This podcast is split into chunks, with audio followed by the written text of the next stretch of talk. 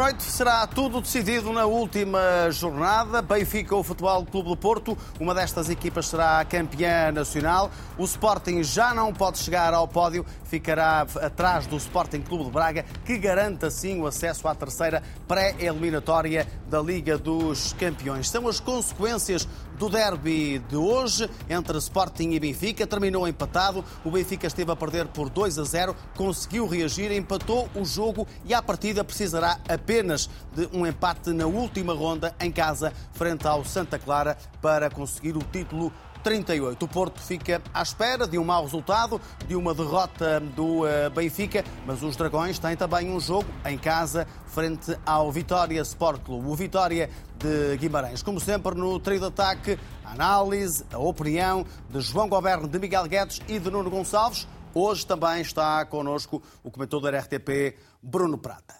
Vamos olhar também todos os lances polémicos em termos de, arbitra de arbitragem, com a análise e o comentário do Pedro Henriques, mas para já seguimos em direto até Alvalade, António Pedro Carvalho, para a saída dos adeptos depois deste derby intenso e que terminou empatado.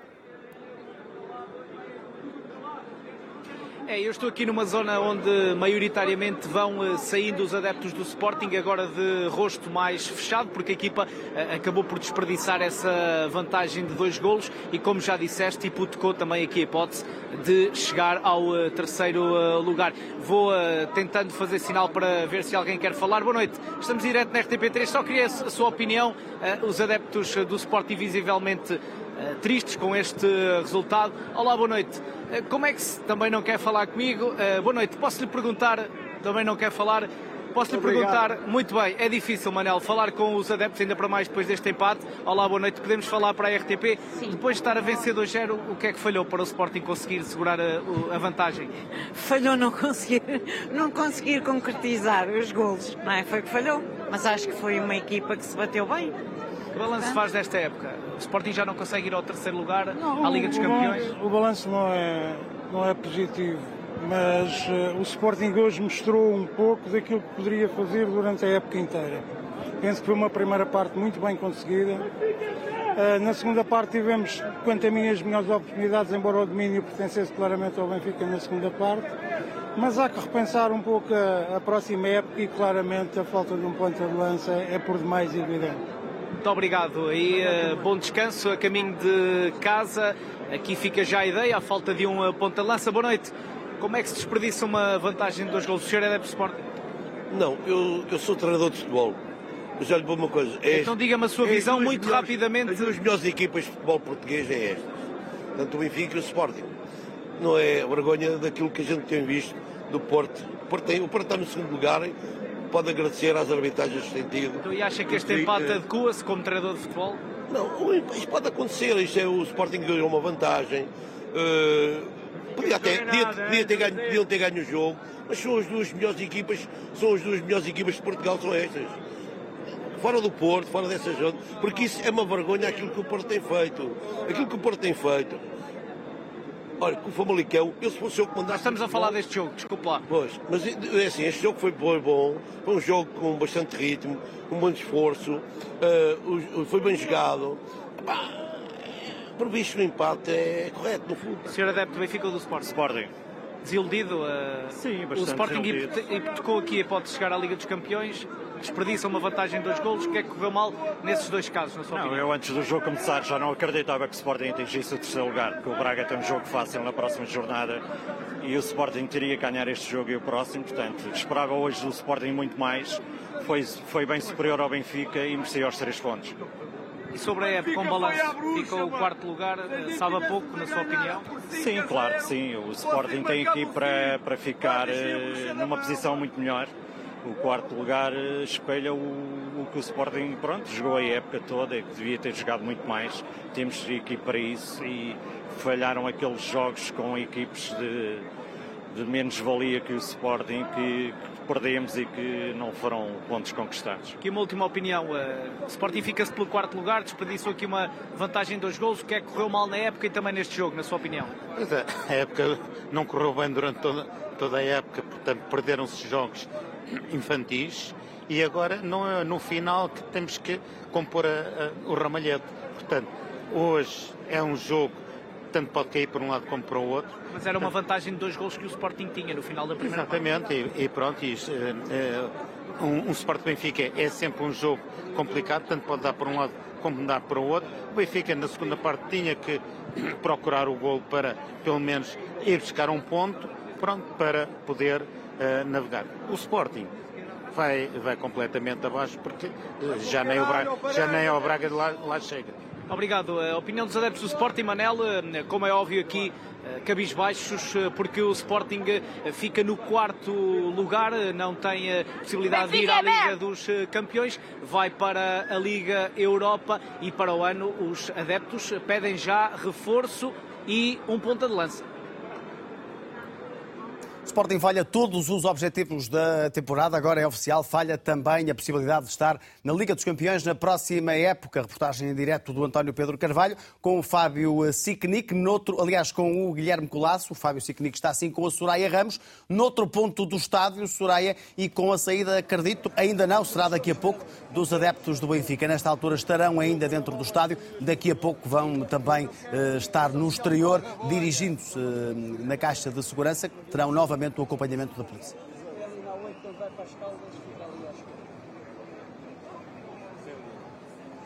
Assim é, Manel, para já, por questões de segurança, como é habitual, só saem uh, os adeptos do Sporting, só depois sairão os do Benfica e os do Sporting estão contentes ou, na verdade, nem por isso? Realmente acho que a época podia ter sido mais produtiva. Há uma, na, nós, como equipa, podemos estar-nos a queixar porque não temos jogadores e o nosso treinador, na minha opinião, acaba por queimar certos jogadores. Se calhar devíamos ter uh, revirado o jogo mais cedo, nomeadamente em termos de substituições, para mexer com o jogo e, na minha opinião, acho que é o que falta ao Sporting, é crédito dos jogadores para conseguir fazer substituições e mexer com o jogo. Temos treinador de bancada e gostava de lhe perguntar assim, o senhor vem sempre aos jogos? Não falho um jogo. E hoje queria era mesmo ganhar. Só, só, claro que eu quero que sempre que o Sporting ganhe. E jogou para isso, só que o Ruben Namorim, gosto muito dele, mas mais uma vez falhou nas substituições. Andou a inventar. Eu gostava de saber, ó oh, Ruben, onde é que foste desenterrar o azul? O miúdo tem muita força de vontade, tem muito potencial, mas não é por um jogo Fica clara a sua posição. Obrigada. Não estão muito adeptos. Também estou farto do Amorim, estou farto do, do Paulinho. Epá, e não se percebe como é que o Sporting a ganhar 2-0 ao intervalo deixa-se, mete-se atrás e defende. E depois temos um jogador que custa 20 milhões e falha o 3-1. Estou farto do Amorim. Madalena, vieste em família e gostaste de vir ao estádio? Gostei. Já costumas vir? Não, não, é raro, mas gostei desta vez. Estava um ambiente muito bom? Estava. E só tiveste pena pelo resultado, não é? mas gostei. Querias quantos golos, na verdade? Uh, sete. Querias sete golos? 7-0. 7-0? Bom, uh, ficou um bocadinho longe disso. Obrigada, Madalena. Uh, o ambiente, de facto, dos adeptos do Sporting que não estão satisfeitos com este resultado, mas uh, muitos deles viveram, como percebemos aqui pela jovem Madalena, um bom momento. Havia, de facto, um ambiente muito efusivo no estádio, de parte a parte, quer do Benfica, quer do Sporting. E agora há, claro, muita pressa para irem para casa, alguns assobios, alguns insultos e haverá para os adeptos do Benfica fica um longo caminho até elas. Para já sublinhamos o desagrado dos adeptos do uh, Sporting. Terei daqui a pouco, irei recolher daqui a pouco a opinião do João, depois deste jogo em Alvalade, em que o Benfica esteve a perder uh, por 2 a 0. Mas começo por ti, Nuno, uh, e por estas reações dos adeptos de desagrado, porque de facto hoje é oficial, o Sporting falha todos os objetivos da temporada. Ruben Amorim dizia ontem que tem uma margem de manobra muito curta para a próxima época. Isto é verdade. Ruben Amorim está longe já de ser unânime, eh, está a ser contestado e, de facto, na próxima época tem de voltar a provar que é o homem certo para o Sporting. Ah, sem dúvida alguma. Boa noite a todos, boa noite lá para casa. Um, o Ruben Amorim ontem na conferência de imprensa disse que aconteça o que acontecer, quer seja bom ou quer seja mau o resultado deste jogo, um, servia sempre para aprender para o futuro. É muito, esta, é, é muito esta narrativa que ele insiste e que, e que eu acho que ele tem razão. Ou seja, eu acho que hoje o jogo, nós falámos disso quando estávamos a ver o, o jogo ao intervalo, um, que dissemos que, que, o ritmo que o Sporting estava a ter naquela primeira parte era um bocado tudo ou nada. Aliás, o jogo, o jogo fez-me lembrar um bocadinho um, aquela parte mais amorfa do Benfica, um bocado como, como a visita do Benfica à Pedreiro do, do 3-0. O Sporting podia ter marcado os três golos na primeira parte. Há, um, há uma perdida clamorosa, um, é o chamado mo momento Brian Ruiz de Pedro Gonçalves. Um, o Benfica na primeira parte viu-se muito pouco, também por, por, por qualidade do, Sporting, qualidade do meio campo. O meio campo do Benfica não, não conseguiu um, fazer frente ao meio campo do Sporting. E realmente custa-nos um bocadinho deixar escapar uma margem de, de dois golos num jogo que até estava fácil para o Sporting. Um, contudo, eu acho que há aqui um momento, e por isso os adeptos falam disso, mas a entrada do Paulinho um, terminou um bocadinho a criatividade do Sporting, porque um, a imprevisibilidade, quer de Trincão, quer de Edwards, confundiu um bocadinho a organização defensiva do Benfica. E a partir da entrada do Paulinho, o futebol do Sporting começou a ser muito mais um futebol direto um, e isso serviu o Benfica. Eu dava a entender a mim que o Benfica ficou muito mais cómodo, sabendo de antemão que o jogo do, do atacante do Sporting era mais um futebol direto, em vez de ter aquelas trocas que na primeira parte surtiram efeito. Uh, por isso, talvez este, descontentamento, e nós sabemos que, que, Paulinho, uh, mesmo assim na segunda parte, teve nos pés um lance onde podia perfeitamente fazer o 3-1, que não chuta com o pé direito, puxa para o pé esquerdo, faz ali uma série de trocas que, que perdeu tempo. O Sporting precisa de um avançado que enfrenta a baliza, não tenha medo de rematar e que não tenha medo de fazer Essa é a prioridade para a próxima Ah, eu acho que sim. Acho que não há, quer dizer, uh, atenção. Uh, um, eu não estou a dizer com isto que o Paulinho tem que ser do Sporting, mas ter uma alternativa é sempre importante, parece-me a mim. E Chermiti, apesar de ser um jovem talento, um, o Sporting precisa de alguém já com, com estatuto, com estofo de jogador, um, para, para pegar destaca neste, neste Sporting que realmente, muitas das vezes, falta qualquer coisa mais. Uh, tu tens a certeza que Ruben Amorim uh, é, é, o homem certo para o Sporting na próxima época? Tenho, tenho. Ou tens algum tipo de dúvida? Não, não tenho dúvidas nenhumas. Aliás, eu já disse isso há alguns, algumas semanas aqui no programa. Eu assinava mais dois, três anos, quatro anos com o Ruben Amorim. Eu acho que isto é um homem de projeto. Um, eu confio nele, confio no discurso, confio no, no método de treino, confio na maneira como ele motiva os, os jogadores, confio na clarividência dele. Um, sempre que esteve lá em cima e que foi campeão, um, nunca, sempre avisou que isto podia mudar de um dia para o outro. E da mesma forma que está cá em baixo também diz que temos que analisar para saber o que é que, o que, é que nós podemos fazer de melhor. Um, segundo li hoje num jornal, acho que já houve uma conversa com o, com o plantel, ontem, creio eu, onde Ruben Amorim assumiu que ficava, ficava a próxima época. Eu acho que isso dá estabilidade ao clube, dá estabilidade aos próprios jogadores, que eu acho que há aqui uma relação quase umbilical com uma série de jogadores da, da, da equipa do Sporting. Um, e isso parece-me super positivo como uma equipa que, para o ano, tem muita coisa a provar ainda, porque hum, eu acho que o plantel, como está agora, é um plantel capaz de de, de fazer mais uma época, contudo, eh, há, há, há, posições no Sporting que têm que ser, eh, obviamente, reforçadas. O ataque é uma delas. Um, eh, a substituição de Porro, Belharino não sei se é a pessoa certa, possivelmente não. Vamos ver se sair o Garte. Hoje o Garte foi um monstro do meio campo. Um, tem ali duas, três jogadas de um, de um nível incrível. Um, ele, a maneira como ele se dá ao jogo, a maneira como ele se dá aos cortes de bola, a maneira como ele não desiste de nenhuma bola, é um jogador fora de série. Foi uma aposta fantástica que o Sporting fez e que, obviamente, tem um grande retorno financeiro, mas eu não sei até que ponto esse retorno financeiro consegue depois arranjar um substituto à altura. Um, e é essa lógica que, que, que, o Sporting tem que fazer muito, muito bem, tem que fazer essas contas muito bem feitas, porque hum, o Sporting sem o Garte é cada vez mais uma, uma, uma, uma, equipa vulgar. Ou seja, da mesma forma que o Garta substituiu muito bem Palhinha, uh, temos que substituir muito bem o Garta se ele sair, porque é uma, é uma, é uma, é uma zona nevrálgica para, para, para todo o sistema de Ruben Amorim. É muito importante ter ali uma pessoa, um jogador que consiga destruir por um lado e que, e que saia a construir. Hoje, hoje o Garta faz uma jogada onde finta quatro ou cinco jogadores de, de não é de trinco, é de número 8. Não é? Portanto, ele consegue muito bem fazer essas duas posições e isso é muito interessante. Mas pronto, eh, acho que a segunda parte do Benfica cresceu, eh, mereceu os golos. Um, o empate serve-me, ou seja, acho que é justo, mas tenho pena que não tenha levado um, a decisão da Champions League até à última jornada. Eu acho que o Sporting merecia.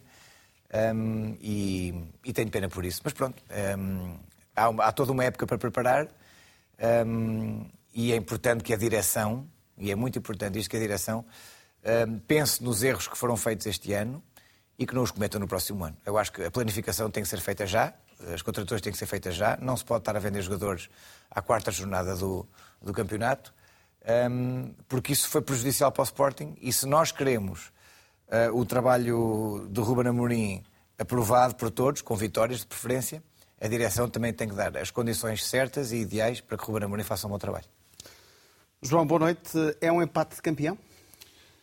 Boa noite. Antes, boa noite a todos. Uh, antes de mais nada, deixa-me dizer que é um daqueles, daqueles momentos em que eu folgo por não haver programa ao intervalo.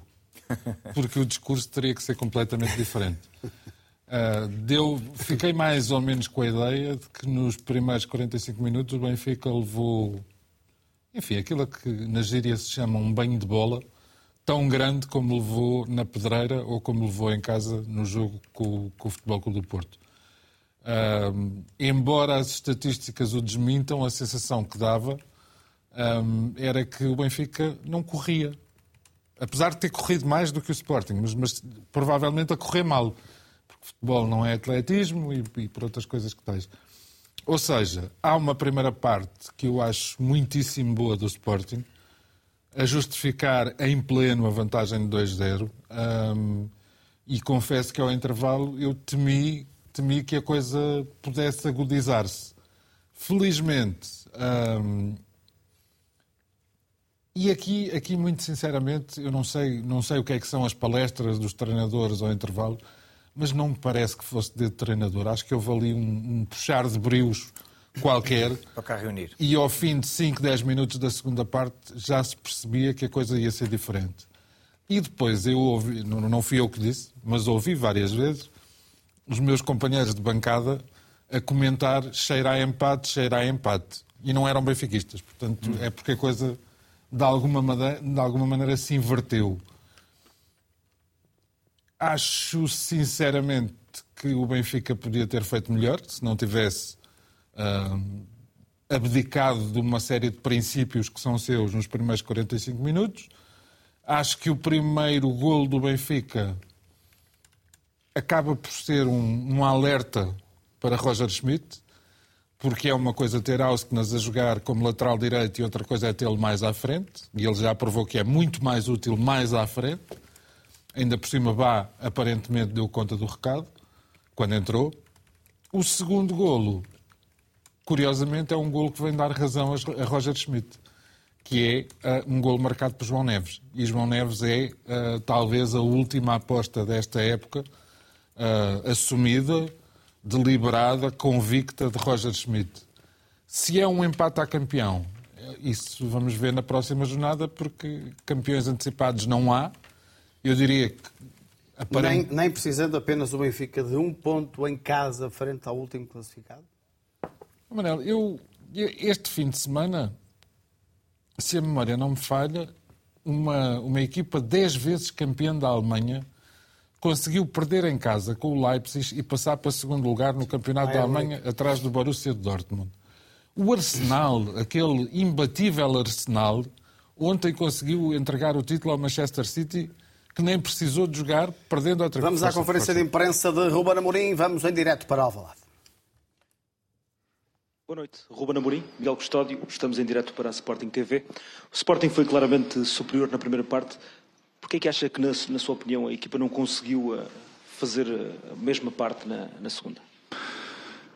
Acima de tudo, não conseguimos ter bola. Uh, defendemos, defendemos mais baixo por isso mesmo, porque no momento em que a equipa está, ao contrário da outra equipa, que basta ganhar uh, dois pontapés de baliza, não conseguimos sair, começa a criar alguma desconfiança na nossa equipa. A outra equipa, que vive um momento completamente diferente, cria, cria, cria, muda o jogo no, no, sentido, no sentido contrário. Uh, também porque não, ainda não conseguimos manter o ritmo aquele ritmo da primeira parte custa, e basta um começar a cair um bocadinho, um, porque a verdade é que foi um jogo de muita tensão. Uh, quanto a mim, que, que, que, toda a gente dizia que, que o Sporting ainda não lutava por nada, lutava ainda por tentar ir ao terceiro lugar, mas a pressão do jogo não tem comparação dos jogadores do Benfica para os jogadores do Sporting, por tudo o que envolve este jogo. E, portanto, uh, uma grande resposta dos jogadores. O que aconteceu na segunda parte foi que uma equipa não conseguiu jogar o jogo dele, dela, que é, que é ter a bola, e depois o Benfica, porque é uma grande equipa, conseguiu um, ter mais bola. Uh, mas mesmo assim defendemos bem, tivemos as nossas oportunidades em algumas saídas, mas falta-nos alguma maturidade em certos jogadores, o que é normal porque o talento está lá, mas em certos momentos do jogo, uh, transições que bastava rodar e mudar o sentido do jogo, porque era uma dificuldade que o Benfica tinha, ou metíamos a bola para fora, às vezes com o Marcos no início da, da, da segunda parte, ou as bolas vinham e perdíamos uma segunda bola e, portanto, são coisas que nós temos que crescer, mas uma grande resposta da equipa num jogo, volto a dizer, muito difícil de se preparar, de preparar e de se jogar. RTP, Carlos. Uh, boa noite, Ruben. Carlos Albuquerque, estamos em direto. Gostava de lhe perguntar a que é que lhe sabe este, este empate, um, se é justo o resultado, uh, e, por outro lado, o que é que sentiu ao evitar que o Benfica fosse já campeão esta noite aqui em Alvalade? Eu acho, eu acho que isso é uma. Obviamente ninguém queria, ninguém queria isso. Estaria a mentir se não tivesse na cabeça toda a gente, dos adeptos e a forma como nos apoiaram mesmo numa época muito difícil. Isso foi um.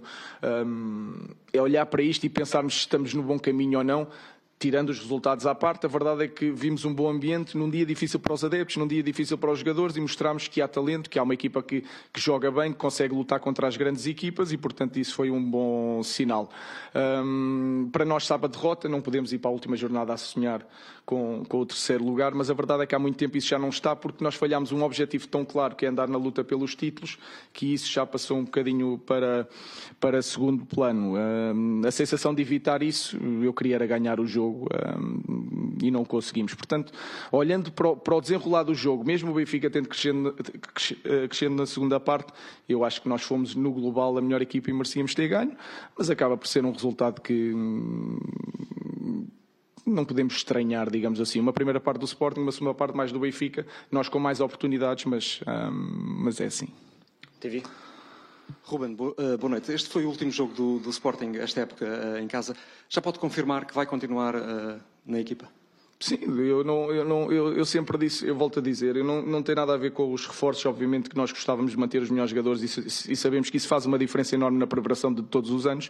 A única vez que eu pus aqui um, essa situação, e foi um erro meu, porque obviamente que, que, fui eu que lancei isso, no momento a seguir às Juventus, onde nós falhámos os objetivos todos, e o que eu, o que eu pus é, é a, melhor maneira de funcionar no Sporting, o que eu sinto é que eles saibam que o treinador está disposto a sair sem qualquer guerra, sem qualquer eh, pedido de indenização, eu, porque senão eu sei que não vai funcionar. E, portanto, é a melhor maneira. Agora, eu sempre disse que eu quero ficar no Sporting, hum, mas meto o, o meu lugar nas mãos todos os dias do Presidente, porque é um clube muito grande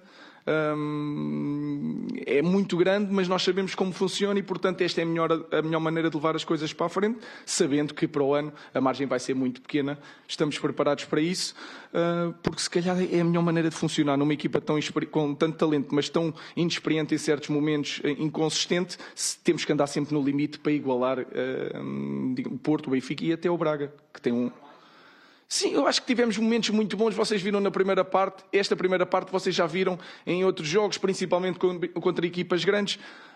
Olhando para o jogo, há peças que nós podemos uh, tentar encontrar, uh, mudar as características de alguns jogadores. Isso vai ser feito. Podemos fazer um, um defeso muito mais tranquilo do que fizemos o outro ano? Claro que podemos fazer. Vamos tentar fazer e vamos melhorar. CMTV.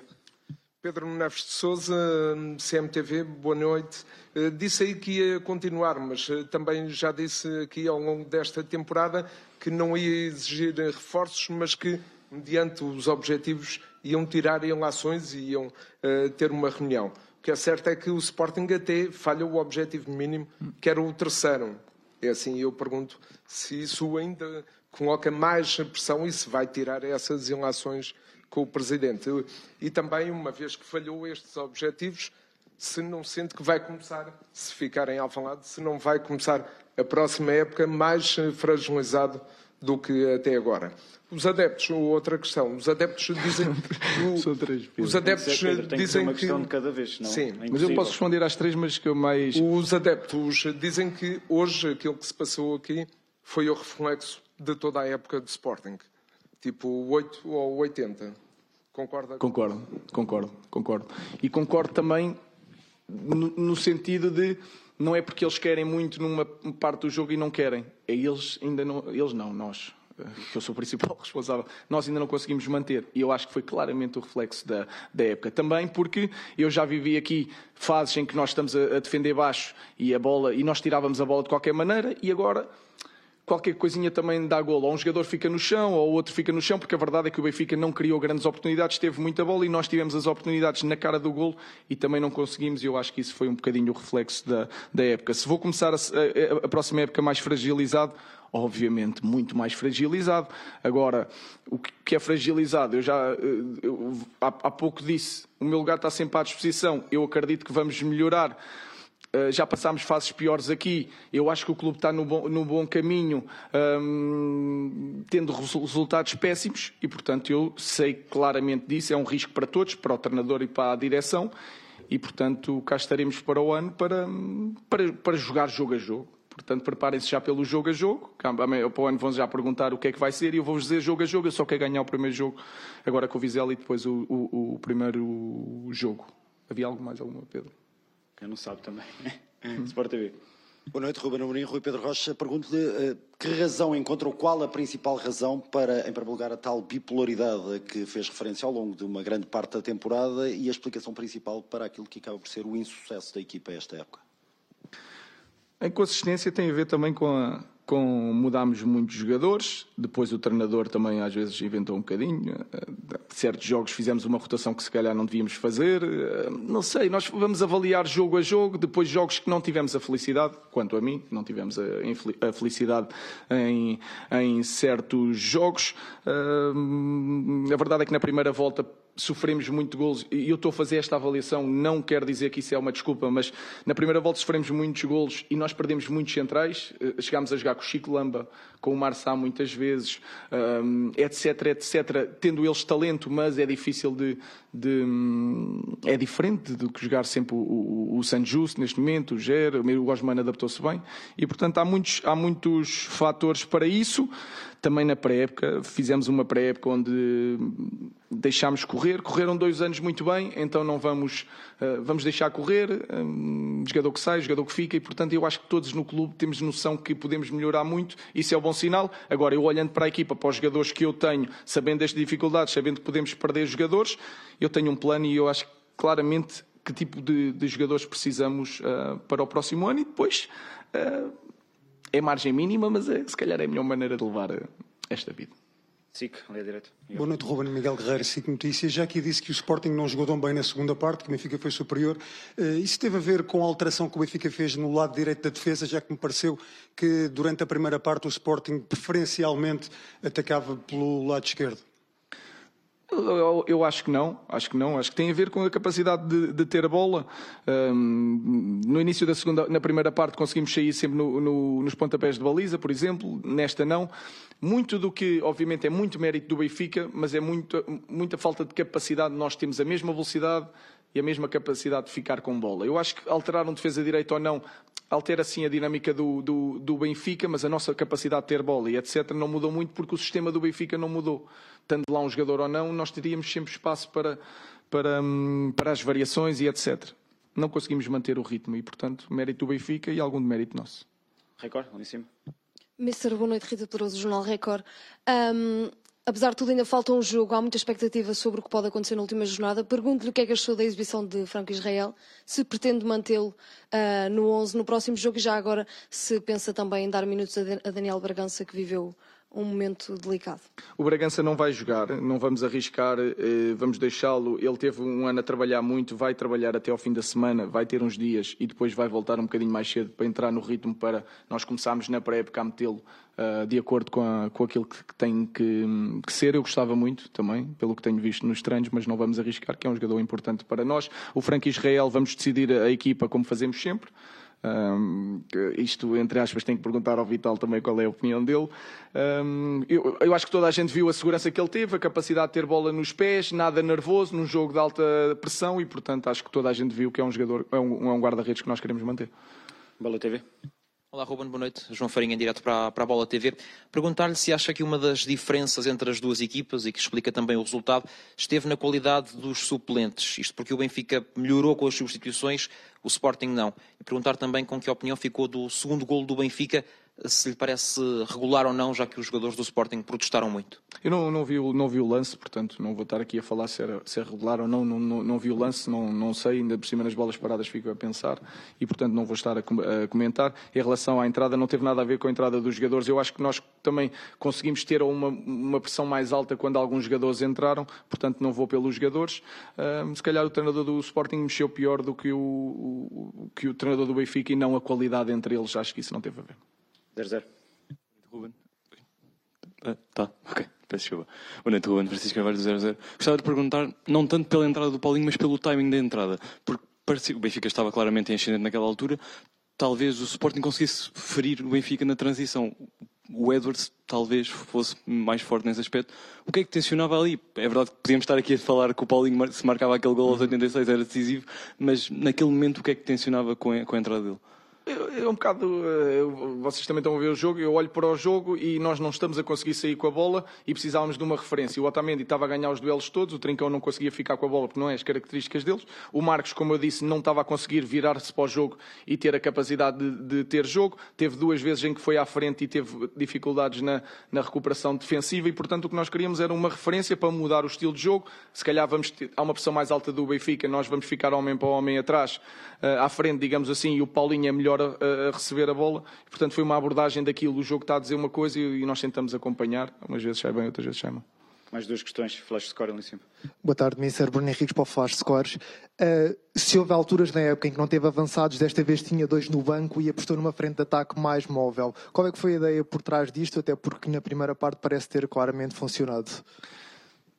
Acima de tudo, hum, a semana. A semana foi longa, apesar da folga, foi bastante longa e nós conseguimos ver o rendimento deles. Hum, o Paulinho fez um, um trabalho muito bom para recuperar, da, recuperar da lesão e eu senti nesta semana como ele passou de jogar, não jogar nada um tempo parado para 90 minutos, muito tempo para recuperar esta semana e sentiu bastante cansado. O Trincão treinou bem, nós queríamos tirar as referências também ao, ao, ao Benfica, porque sabíamos que eles iam nos pressionar muitas vezes hum, muito subidos e nós com vários jogadores a mudar de posição íamos criar algumas dificuldades. O Youssef voltou, quase fez três treinos, eu ainda senti um bocadinho um, que não estava fresco para o jogo e, portanto, foi juntar tudo. O momento deles, a ideia para o jogo e também, porque não senti o Youssef tão bem esta semana, pensei em que precisava de um avançado melhor fisicamente, digamos assim, num momento melhor para, para entrar, um, caso fosse preciso.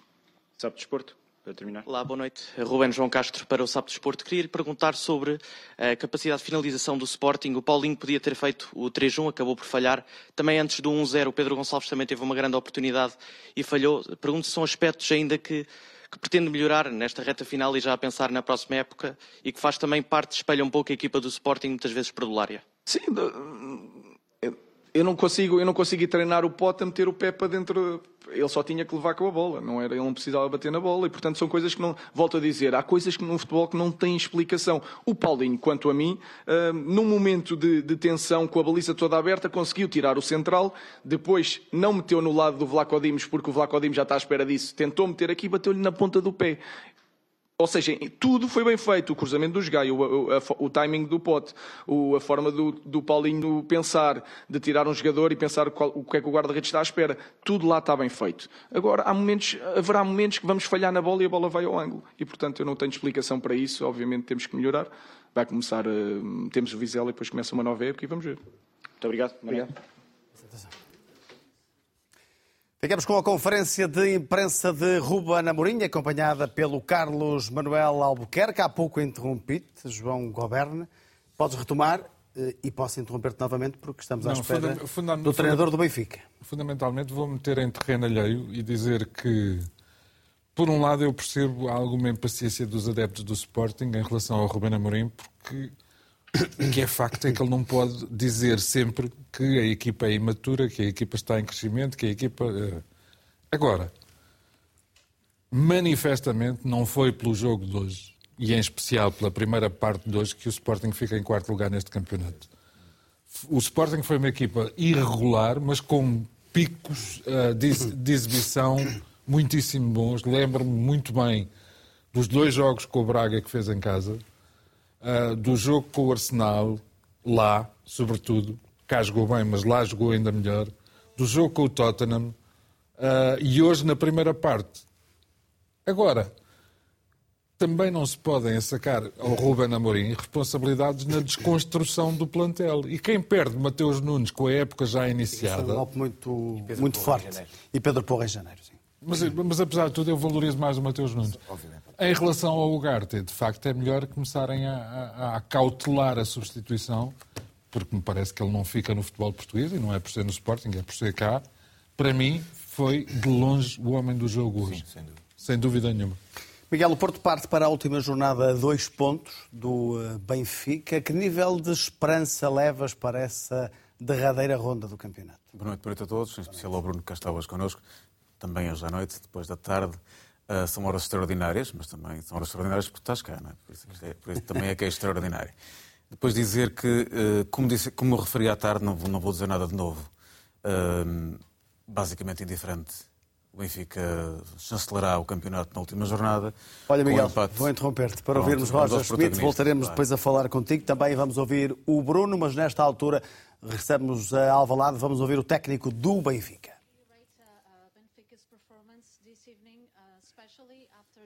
Uma pergunta sobre a performance do Benfica, especialmente em relação na segunda parte. Tivemos as dificuldades esperadas no jogo de hoje. Era uma grande hipótese de sermos eh, campeões, se vencêssemos, era o nosso uh, objetivo. Mas sabíamos que íamos jogar contra uma equipa muito forte. Eles queriam também tentar eh, lutar pela qualificação para a Liga dos Campeões, estavam motivados. Foram duas partes diferentes. Na primeira parte, o Sporting jogou muito bem trouxe ao jogo muita intensidade, e venceram a maior parte dos duelos, quase todos os duelos. Não jogamos ao nosso nível máximo, sofremos dois golos, e tínhamos uma tarefa difícil pela uh, frente. Mudamos algumas coisas ao intervalo.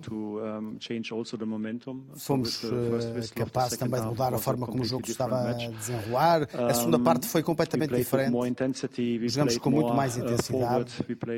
Jogamos mais à frente, pressionamos mais o adversário e, voltamos, e tentamos voltar ao jogo.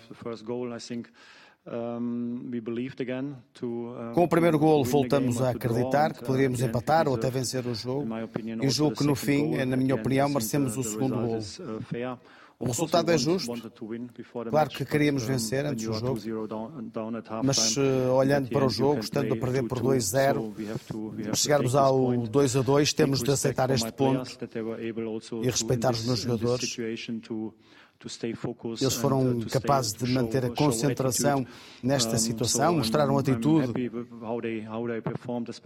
E estou contente pela forma como eles estiveram em campo, especialmente na segunda parte. Agora vamos eh, fazer a preparação para o último jogo. Esperamos vencer para conquistarmos o título. Good evening, Mr. Schmidt, Miguel Guerreiro from SIC Notícias. Are you sad with this uh, Está result? triste com este resultado? Por que é que substituiu uh, João Mário durante o intervalo? Não, não estou triste. Uh, Nós não somos máquinas. Não somos máquinas de vencer, somos seres humanos. Temos de trabalhar muito para atingir os nossos objetivos e respeitamos sempre muito os adversários. Não estou triste com este empate, não, por não termos vencido o campeonato hoje. Estava à espera de um jogo difícil. Uh, temos de aceitar o resultado, temos de aceitar a história do jogo uh, e aceitar que o Sporting jogou muito bem, especialmente na primeira parte. Por isso não estou triste. Tínhamos de mudar alguma coisa para a segunda parte. Mudamos algumas coisas, algumas questões táticas. Coloquei o Alex Atarbar como lateral direito, regressou de uma, de uma lesão. I wanted to protect him a little bit, so in my opinion Queria there was a lot of um, dar algum tipo de, de proteção também ao João Mário. Haveria ali muito ruído em torno dele. Às vezes, como treinador, temos de proteger os jogadores e julgo que nessa altura foi eh, uma boa altura para tirar o João Mário do jogo. O João Mário que foi muito assobiado pelos adeptos do Sporting eh, em Alvalade com a camisola do Benfica. João Farinha, Bola TV. At the end of the, the game, uh, Frederick no final do uh, jogo, Auschwitz uh, disse aos jornalistas que teve uma, uma boa conversa com os jogadores ao intervalo. O que é que lhes disse? Não foi nada de muito especial. Falamos sobre várias questões táticas. Eu disse que teríamos uh, de estar muito mais virados para o ataque, tínhamos de colocar uma maior pressão sobre o adversário, tínhamos de fazer tudo juntos, fazer tudo mais rápido. Algumas questões táticas e também a, questão mental. Aceitar que não estávamos tão bem no jogo, tínhamos de nos manter calmos e mostrar na segunda assim parte que seríamos capazes, durante o jogo, de mudar a nossa abordagem. Começar com coisas simples, ganhar a bola, ganhar segundas bolas, jogar mais à frente e depois ganhar confiança e ir para o primeiro golo. Depois de marcarmos o primeiro golo, tudo seria possível. Os jogadores também disseram as palavras ao intervalo. Temos alguma experiência destes momentos?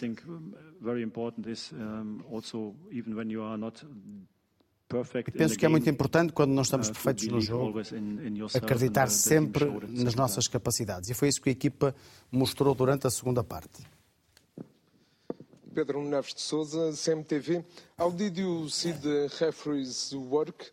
Como é que viu o trabalho do árbitro? Are you afraid to lose the title? E, está com medo de perder o título?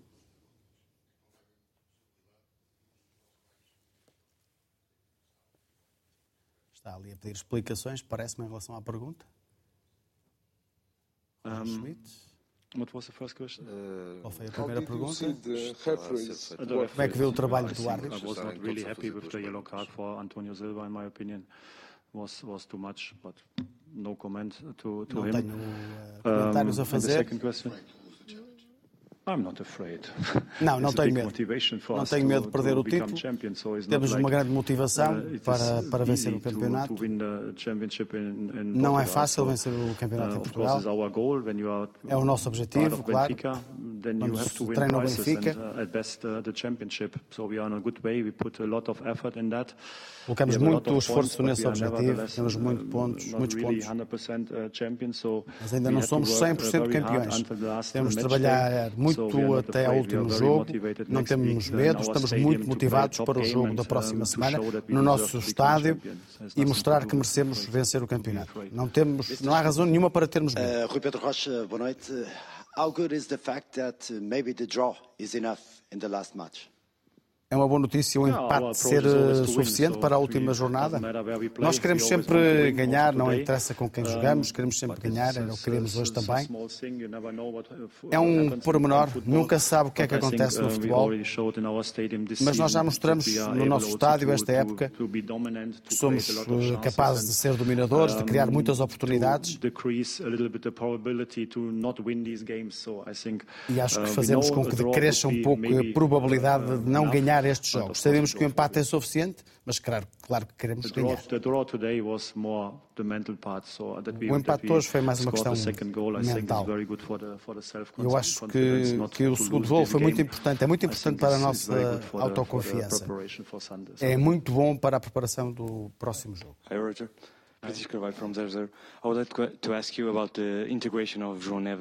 Pergunta sobre a integração de João Neves nesta última parte da época. O papel dele tem tido importante para acalmar a equipa. e ele hoje marcou, obviamente, um gol muito importante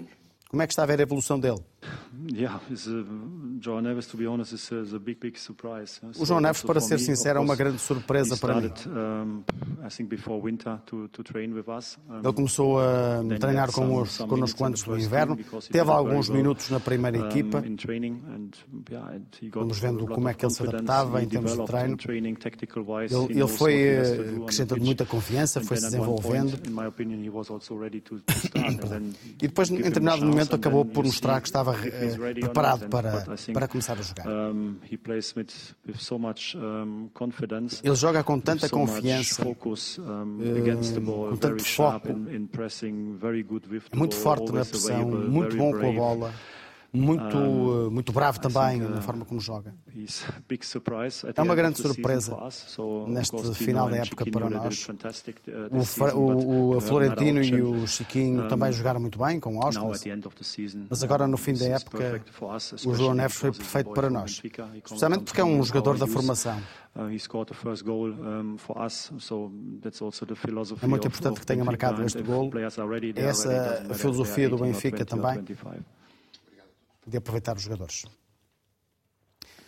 Terminou a conferência de imprensa de Roger eh, Schmidt, depois deste empate, dizendo que não sente 100% campeão, dizendo também que não tem medo, Miguel, de perder o título. Falávamos há pouco da, da, tua esperança, ou da pequena esperança que ainda tens, de ver o Benfica perder o título. Não, no lugar do Roger Schmidt também não tinha, não tinha medo, porque acho que as coisas não, não acontecem assim na última jornada.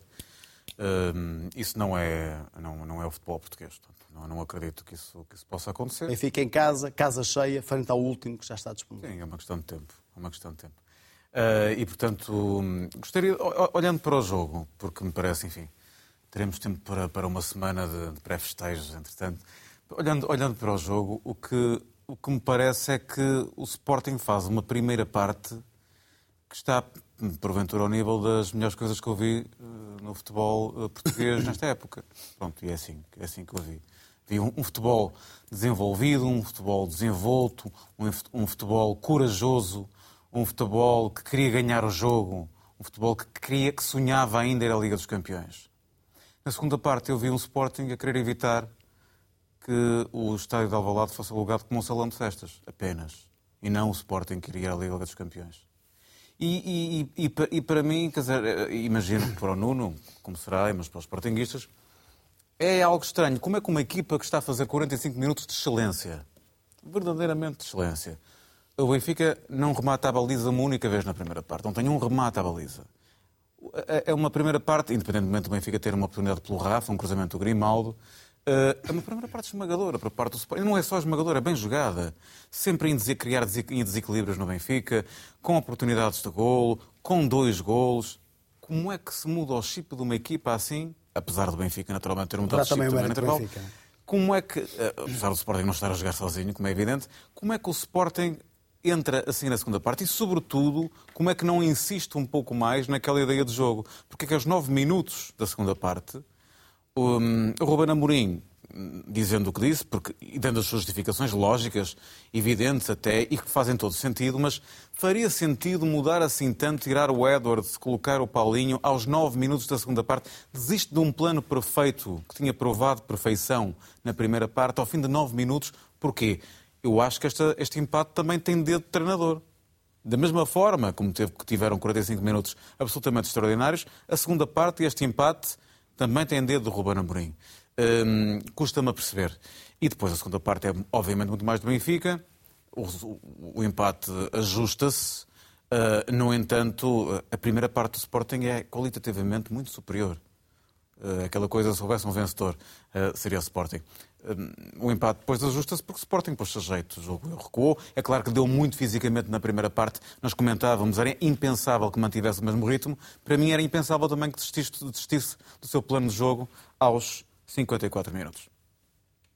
Vamos ainda ouvir o Bruno. Daqui a pouco uh, vamos em direto até Alvalade. Vamos também ter a análise do Pedro Henriques no trio de ataque. Peço-te um primeiro comentário, Bruno, forçosamente este primeiro uh, mais sintético em relação àquilo que viste. Aquela ideia de duas partes distintas, tantas vezes falando nisto no futebol, neste caso pode-se mesmo falar disto. Mas, de facto, pegando naquilo que o Miguel dizia, há uma primeira parte muito boa do Sporting e depois há uma reação muito boa do Benfica. Juntando as duas partes, temos um resultado justo ou não? Eu creio que sim, e essa tua súmula está correta. Eh, creio que o, corre... o resultado eh, é correto, mas concordo que, a haver um vencedor, eh, o Sporting eventualmente fez mais por o justificar. Desde logo porque o segundo gol do Benfica me deixou dúvidas, mas principalmente porque o Sporting, no período em que foi melhor, foi, ele conseguiu de uma forma claramente mais exuberante e praticando um, um, um apresentando uma qualidade futebolística superior ao uh, do Benfica. E, e, nessa primeira parte houve de facto o dedo de treinador, porque não foi por acaso que o Sporting apareceu muito pressionante a ganhar as segundas bolas, com, com, com uh, vantagem na reação à perda, uh, com, tirando, tirando principalmente partido das diagonais de fora para dentro do pote, o que ajudava a criar superioridade numérica no, no meio-campo, tirando muito partido da ala direita com Esgaio, que fez um, uma primeira parte eh, espetacular eh, e fazendo uma boa sociedade com, com o Edwards e o Sporting, eh, nesse período, tem dois golos, tem mais duas oportunidades, mesmo sem contar com o lance em que só não resultou como tal porque o António Silva fez um corte espetacular. Na segunda parte, de facto, o jogo mudou de signo, mas aí eu creio que mais do que falta de treinador de Sporting, houve treinador, houve dedo treinador do, do, Benfica, do Benfica, porque aquela substituição, quando, quando troca o uh, João Mário pelo Bá, não, não foi apenas isso. Foi também a passagem do Austenas para uh, falso ala esquerdo, sendo que ele jogou a maior parte do tempo uh, por dentro, fazendo o mesmo papel que eu referi há instantes relativamente a Pote. Mais do que isso, isso permitiu que o Grimaldo funcionasse praticamente como uh, um extremo. Na segunda parte, o Benfica marcou os mesmos dois golos e teve uh, também uh, três oportunidades. No, primeiro tempo tinha tido apenas aquele lance do Rafa, eh, em resultado de um centro espetacular do uh, uh, Grimaldo. Eu, eu, eu, eu uh, creio tudo somado em termos de, de, de oportunidades as coisas estão muito equiparadas. Uh, uh, uh, o Sporting teve mais bola, mas, mas a diferença esbateu-se de forma substancial no primeiro tempo. o Benfica teve mais remates, mas o, o Sporting teve mais remates enquadrados e creio que o resultado acaba por ser perfeitamente aceitável. Deixem-me só referir, recuperando a discussão que vocês já tiveram sobre o Ruben Amorim, eu creio que não faz nenhum sentido questionar alguém que, que deu o primeiro título de, após 19 anos ao Sporting. Não faz sentido nenhum questionar alguém que deu mais títulos ao Sporting em três anos do que o Sporting tinha conseguido em décadas, alguém que renovou o contrato recentemente e que, mais do que isso, está perfeitamente integrado num clube que tem uma estratégia, que tem um plano e que tem um treinador que o entende e que, e que o segue à, à risca. Uh, seria uh, um recuo uh, muito perigoso manter esse tipo de discussão no, no seio dos adeptos leoneses. Daqui a pouco Pedro Reis analisa todos os lances de arbitragem deste jogo. Também vamos voltar ao jogo de ontem entre Famalicão e Futebol Clube do Porto, mas para já vamos a Alvalade, Soraya Ramos, para o acompanhamento da saída dos adeptos do Benfica do estádio.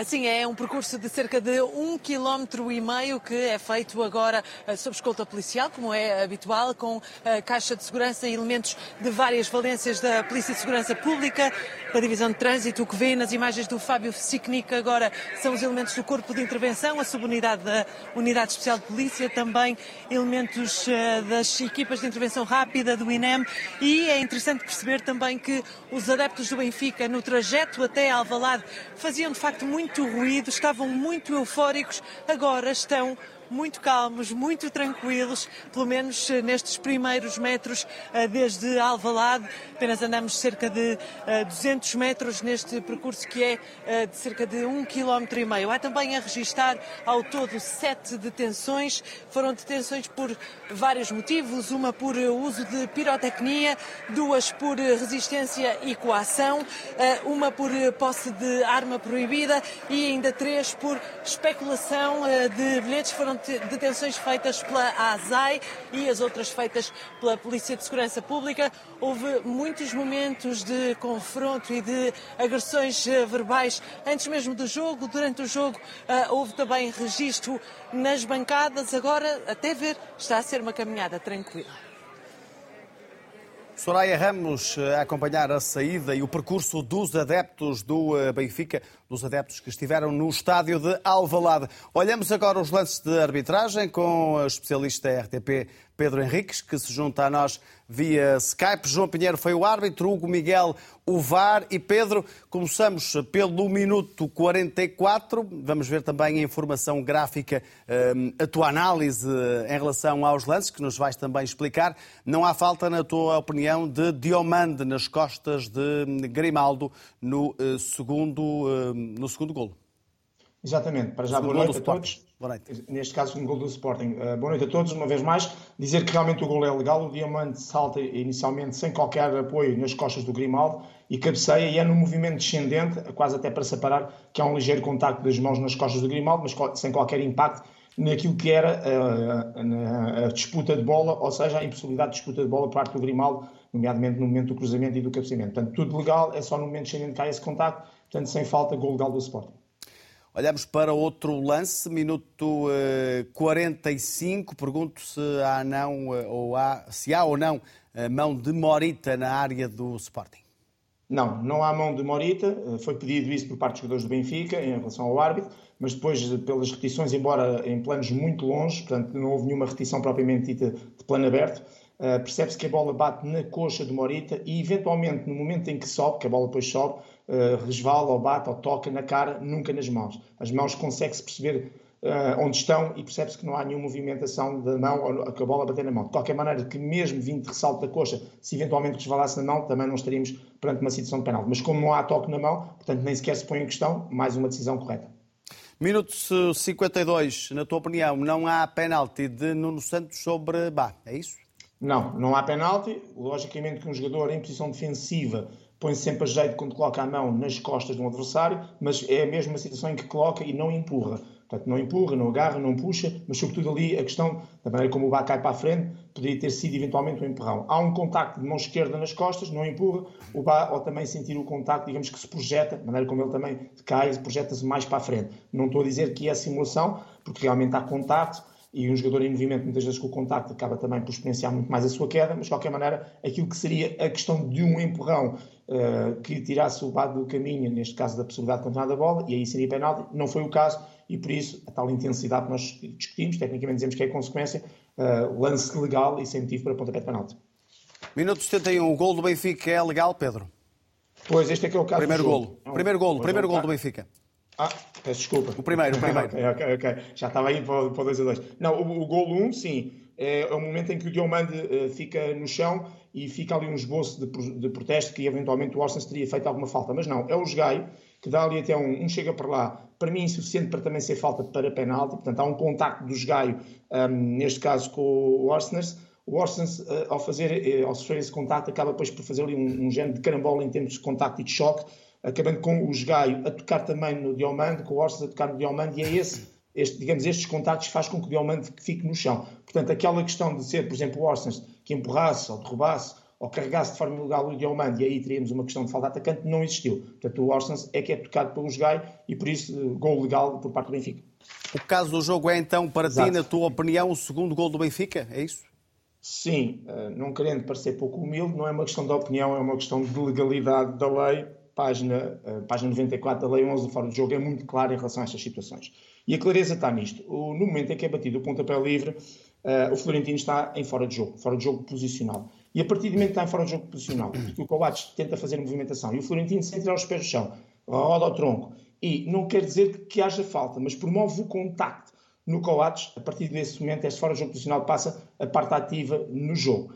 E uh, ao tomar a parte ativa no jogo, mesmo não fazendo falta, acaba por, no fundo, eh, fazer com que haja fora de jogo. E eu relembro, só para nós percebermos melhor em termos de leis, em termos de lei de texto, que um jogador que se encontra em posição fora de jogo, neste caso o Florentino, e que está no caminho do adversário, ou neste caso interfira com o movimento do adversário em relação àquilo que é a movimentação para interior da área, neste caso para a bola, obviamente que, como diz depois, uh, tem impacto na capacidade do adversário jogar a bola ou disputá-la e considera-se uma infração de fora de jogo. Portanto, isto basicamente para dizer que ele não faz falta, não podemos dizer que há uma carga, não vou dizer que também seja uma obstrução ao bloqueio, embora esteja lá muito perto, mas é um jogador que está em fora de jogo posicional e a partir do momento que há um jogador que se movimenta para ir a um cruzamento de uma bola, se esse jogador tiver uma ação direta através do contacto físico, como foi o caso, até que ele rodou, ele nem sequer está parado leva com o Kovacs. Ele faz uma rotação para, no fundo, ir ao contacto com o Kovacs. A partir, aqui, a partir deste momento entra em parte ativa. Impossível para o árbitro assistente perceber este lance, mesmo vendo o Florentino em fora de jogo, porque nem se consegue perceber o contacto. Mais impossível para o árbitro, isto é um lance de vídeo-arbitragem. E neste caso concreto, de interpretação pura e dura do que é a lei. E, portanto, por isso é que eu estava a dizer, não é uma questão de opinião, é mesmo uma questão da realidade. Este é um lance de, de televisão, claramente, e sendo um lance de televisão, é um lance para fora de jogo, que o VAR tinha que, objetivamente, intervir e fazer anular um, o, o, lance. Só mais este lance, mais esta questão. Sendo uma situação em que o jogador, neste caso Florentino, não tinha tocado na bola, ou nunca tocou na bola, embora sendo fora de jogo, e por ser também um lance que, obviamente, gera sempre interpretação, aquilo que o VAR devia ter feito era, se tivesse a opinião que eu tenho, obviamente, tinha mesmo assim chamar o árbitro para o árbitro ir, ao monitor. Porque não se trata daquela situação em que a bola é passada por um jogador que está em fora do jogo e toca na bola. Isso é factual. Isto é sempre uma questão que, mesmo em fora do jogo posicional, não tocando na bola e tomando parte ativa por causa do contacto com o Coates, carecia sempre da intervenção, isto é, de VAR a chamar o árbitro ao monitor. O VAR ou não se apercebe do lance ou tem uma interpretação diferente, obviamente, mas eu, muito honestamente e com toda a humildade possível, não tenho qualquer dúvida que isto é, é ilegal e que é fora de jogo. Nós vamos olhar também para os lances do Famalicão Porto, mas eu queria muito rapidamente ouvir o João e o Nuno, ou uh, perguntar-vos se têm alguma dúvida em relação uh, a esta análise que foi feita pelo uh, Pedro. Nuno, queres Não, começar? Eu, eu na, nas repetições que deram logo depois do, do golo, eu vi que realmente havia um fora de jogo posicional, mas não, não tinha conhecimento da lei para saber se, se era suficientemente grave para anular o golo ou não. Já vi que sim. Mancha um bocadinho, um, como dizia aqui o Miguel, é um fora de jogo que nos retira da Champions League ou da possibilidade da Champions League. Um, pelo menos para termos a, a, um bocadinho mais de emoção na última jornada. Um, mas também devo dizer que eu já fui muitas vezes crítico do João Pinheiro. Parece-me que hoje fez um jogo limpo. tem este erro, mas foi mais por falta de análise do VAR do propriamente por erro dele. João aquilo que o Pedro disse é suficientemente claro. fica a ideia, na, na, decorrência daquilo que foi afirmado, que o segundo gol do Benfica não devia ter sido validado. Miguel, queres acrescentar alguma coisa? Quero, quero, quero acrescentar, quero, quero repetir-me um bocadinho, dizer que quem está no VAR tem que ser árbitros com capacidade para, para, estar, para estar no VAR. Eu acho que há muita gente que está no VAR que, que não é só azar, é falta de capacidade. Uh, e há, obviamente que o Sr. João Pinheiro, que é um bom árbitro, não tem nenhuma culpa nisto. É impensável que um árbitro de campo consiga ver isto. É impensável. Isso foi explicado pelo Pedro. Uh, agora, parece-me impensável que alguém com múltiplas televisões, múltiplas análises ao lance, que vê a dimensão do toque e a dimensão da participação do, naquele lance que não consiga, que não consiga perceber. E obviamente que isto é, é, é grave do ponto de vista de, do resultado, influencia claramente o resultado do jogo. Volto a dizer, não acho que influencie o campeonato, campeonato. porque acho que isso mantenho o que disse, não dei coisas diferentes, pelo menos num espaço tão curto de tempo. Hum. acho sinceramente que não influencia. Agora, para o Sporting, para o Sporting tem influência, sim. O Sporting podia estar a lutar para a Liga dos Campeões e não está. Olhamos agora para o uh, Famalicão Porto. Fábio Varíssimo foi o árbitro, Vasco Santos o VAR e aqui, Pedro, e vamos fazer isto de forma mais sintética possível, certo. até porque já analisaste este jogo ontem. Começamos uh, por olhar o minuto 4, uh, o primeiro penalti, foram 4 no jogo, e depois também a repetição. Por um lado, há penalti de Ivo Rodrigues sobre Otávio, e por outro lado, haveria ou não motivo para a repetição do penalti, Pedro? Vamos lá de forma rápida. O Eustáquio tira a bola de forma legal ao Yusufa, e é assim que o Porto recupera essa bola, e portanto, eh, legal essa parte. E depois o Ivo Rodrigues, ao tentar com o pé direito tirar a bola ao Otávio, acaba não só com o pé, mas acima de tudo, para mim, a falta está a nível do joelho mais do que o pé. Entrar em contato também com o pé e com o joelho direito do Otávio, derrubando pontapé de penalti bem assinalado. Na exceção do pontapé de penalti, eh, a questão é esta.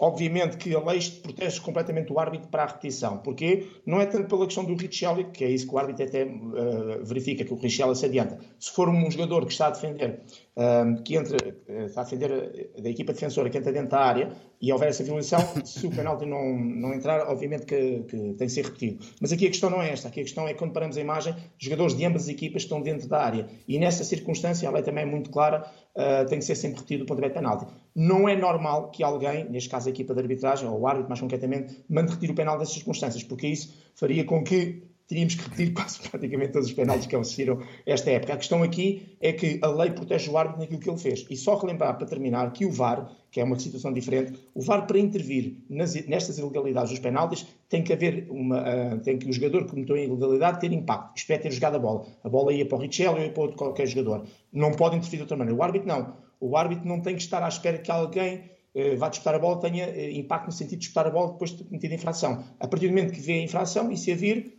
manda retirar o penalti, neste caso porque era invasão de ambos os jogadores, ou se mesmo tivesse só considerado o Richelli. Não é normal, não é vulgar isto acontecer, a lei protege o árbitro e, portanto, não há muito a dizer. Eu, honestamente, percebo, se fosse uma pergunta de teste escrito, mandava retirar o pontapé de penalti, se fosse em campo, não mandava retirar o penalti. Pedro, minuto 41 é um lance com a PP que terá cometido falta na área sobre Otávio Ataíde, jogador do Famalicão. Sim, cometeu mesmo. Ao levantar uh, o seu pé, esquerdo, o pé direito, peço desculpa, acaba por, uh, inadvertidamente, mas portanto de forma imprudente, pontapear entre o ombro e também a zona ali do pescoço do Otávio e, portanto, acabando disto ter uma consequência que é a queda do jogador, pontapé de penalti bem assinalado. Minuto 61, uh, eh, mais um penalti, este é bem assinalado, por corte com o braço de Yusuf na área, Pedro pontapé bem, bem assinalado. Aqui a questão do Zaidu é que ao levantar a mão ao lado da cabeça, só duas, portanto, não é um movimento normal nem natural e, portanto, se a bola, aqui não havia interpretação, ou toca na mão, não toca na mão. Se não tocasse na mão, não era penalti. Ao colocar a mão, mesmo ela tendo vindo da cabeça, colocou numa posição que não é normal, o objetivo é mesmo aquele, tentar de alguma maneira dar ali uma certa volumetria à própria cabeça e, portanto, o VAR interveio muito bem, não é um lance fácil para o árbitro, portanto, pontapé de penalti foi o do Foco do Porto bem assinalado. E minuto 71, mais um penalti, este de Otávio Ataíde sobre Evanilson. Qual é a tua análise, Pedro?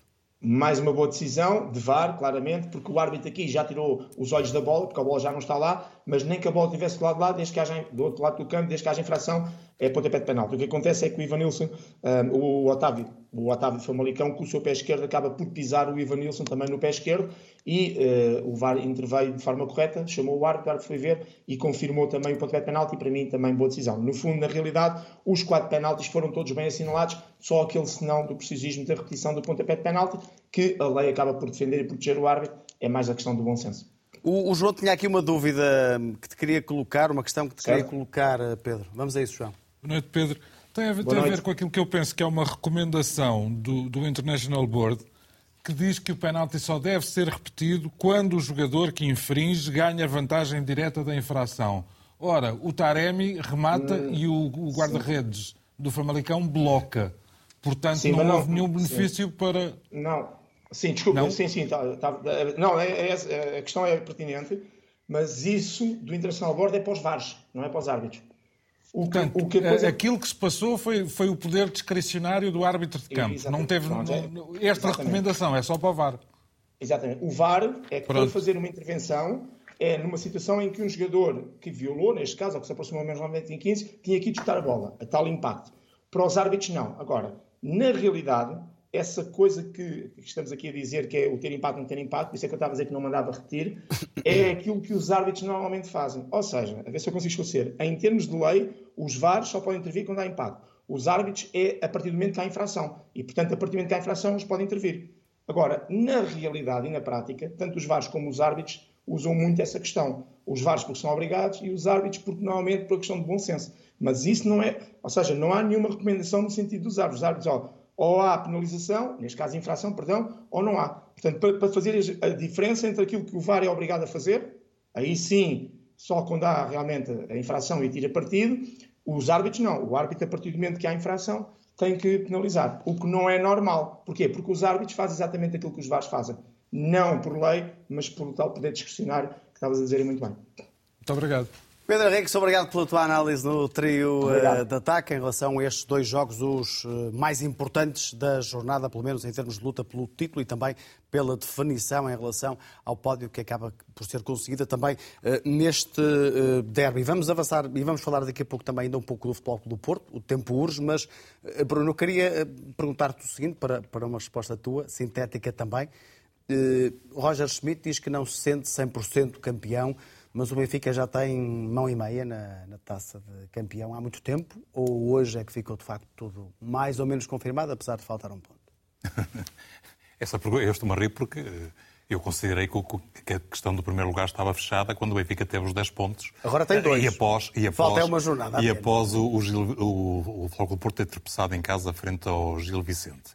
Também porque nunca tinha acontecido uma recuperação eh, eh, tão marcante como aquela que o Floco do Porto, mesmo que no, no final não, não leve à conquista do título, como é, parece mais provável, eh, nunca tinha acontecido algo idêntico.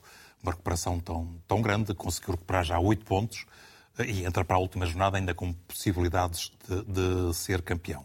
Eu, eu creio que, que- que, eh, o Benfica dificilmente irá, deixará de ganhar ao, ao Santa Clara, embora o Santa Clara tenha complicado a vida ao. Floco do Porto eh, e tenha também complicado a vida ao Sporting de Braga. E mais do que isso, tenha melhorado nos últimos jogos claramente a sua qualidade eh, de jogo. Mas, mas é, um, é um jogo com características completamente diferentes, num estado da luz, com ambiente eh, que vai funcionar É- com é uma, com uma pressão. é uma final. Exatamente, será, será um estado da luz em clar- claramente. Eh, Deixa-me dizer que, que eu acho que o Benfica, a confirmar-se que, o título, é um justo vencedor. E, e- e não o digo para tentar ter razão relativamente àquilo que disse há, muito- há alguns meses atrás. Porque o Benfica foi melhor durante mais tempo. O Benfica é líder desde a primeira jornada e líder isolado desde a quarta. Nos períodos eh, mais em que eh, eh, jogou melhor, jogou melhor de qualquer equipa portuguesa. Foi- Foi, uma entrada marcante de Roger Schmidt. Tem um melhor ataque, tem uma diferença de. Uh, 11 tinha golos. antes dessa jornada 11 golos, ainda não fiz as contas agora.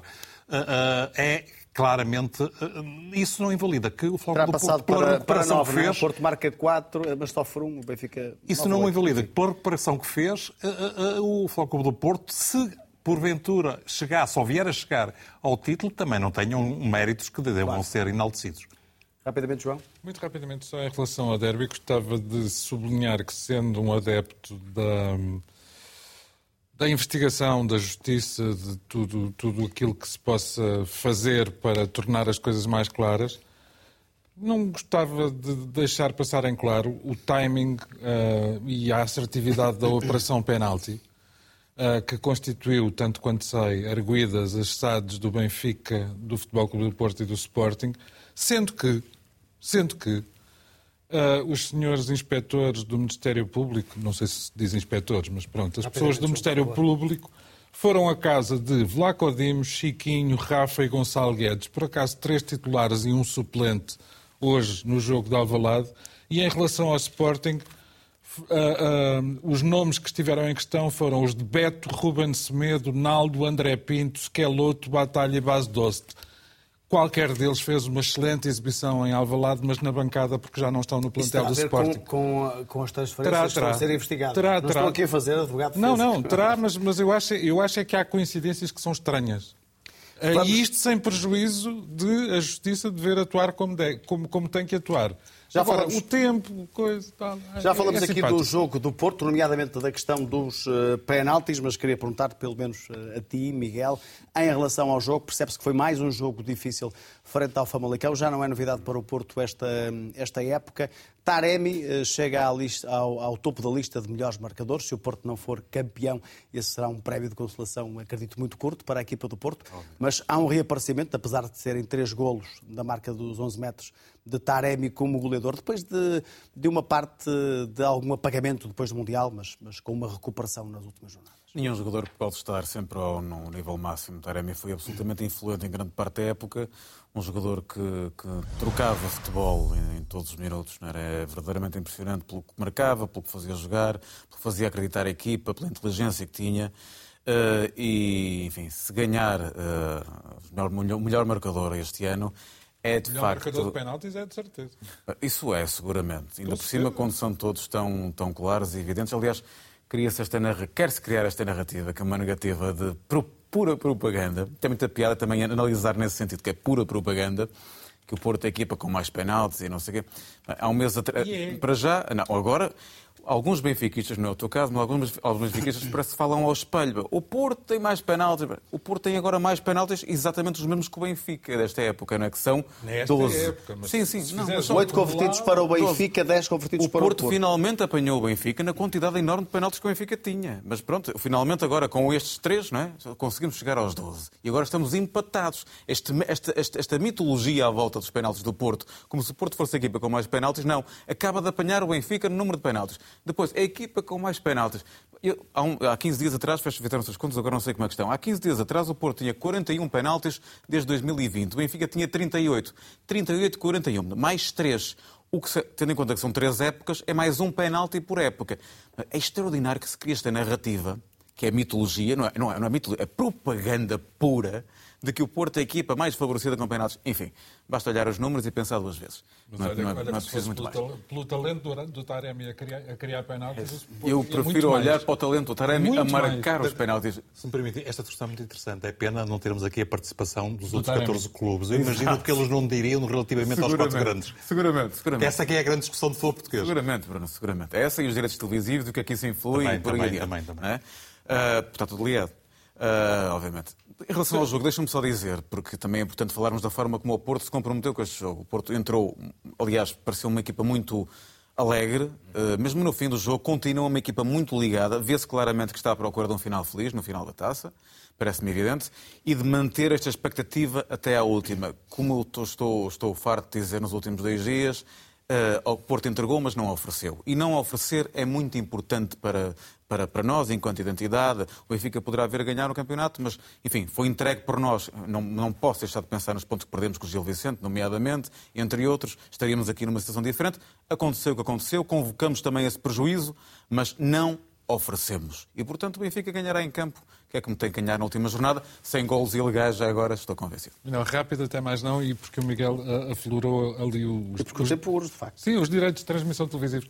Ah, gostei particularmente ah, de ver, ah, ou de não ver, no jogo de ontem entre o Famalicão e o Futebol Clube do Porto, não haver uma única repetição ah, de- do, do lance que origina o penalti do 3-2 a favor do Porto, o penalti parece-me indesmentível. Ah, alegadamente, os jogadores do Famalicão protestam de que a bola já tinha ultrapassado a linha final quando foi centrada por PP. Quantas repetições viste na Sport TV? Zero. Isto uma semana depois de se discutir um gol do Benfica em Portimão e duas semanas depois da BTV ter sido aqui posta em causa por causa de um suposto penalti do Grimaldo sobre o Ricardo Horta de que não haveria repetições suficientes. Afinal, parece que o, programa é- o problema é transversal e que a Sport TV também tem as suas deficiências, pelo menos na colocação das câmaras. Não é um campo fácil, Famalicão. Nunca campo Meus é caros fácil, amigos, topo- Chaves também não foi. Topo e fundo e começo por ti, João. O meu, topo, o meu topo tem a ver com os portugueses que vão estar nas finais europeias. Uh, se tudo correr bem, onde aparecer ali as fotografias de José Mourinho, sexta final, que eu espero e desejo uh, que mantenha aquela, aquela passada de final jogada é final ganha. Rui Patrício, guarda-redes da Roma, e depois uh, os meninos, Bernardo Silva e Rubem Dias, Dias. também responsáveis pelo banho de bola do Manchester City ao Real Madrid. No fundo. No fundo, no fundo, tenho que me lembrar. Ah, no fundo, a origem, a, não ori- foi preciso. A origem tem a ver com, com uma iniciativa que eu julgo que é do Toulouse e depois eh, secundada pela, pela Federação Francesa de Futebol, que decidiu fazer uma campanha a favor ah, de LGBTQIA+, acho que é assim que se diz, e se não for, peço desculpa. Ahm, em qualquer circunstância, é uma campanha que apela ao voluntariado dos jogadores. E devo dizer, eu concordo com estas campanhas. O que eu não posso aceitar é que cinco jogadores do Toulouse tenham sido suspensos do clube por não quererem participar na campanha, que é suposto ser voluntária, e que agora o Estado francês também pensa em punir aqueles que não se mostrem disponíveis. Porque então temos a liberdade de expressão toda vista ao contrário. E isto acontece no futebol, mas infelizmente também acontece na vida. Miguel, topo e fundo. Um topo José Mourinho. Ele rejeitou a alcunha de Special One. ah, neste caso, é Special One More, porque é mais uma final Mais uma europeia. final europeia, Estamos a falar da sexta, sexta final europeia, absolutamente extraordinário. É uma felicidade ver o, o Mourinho ainda a vibrar desta forma.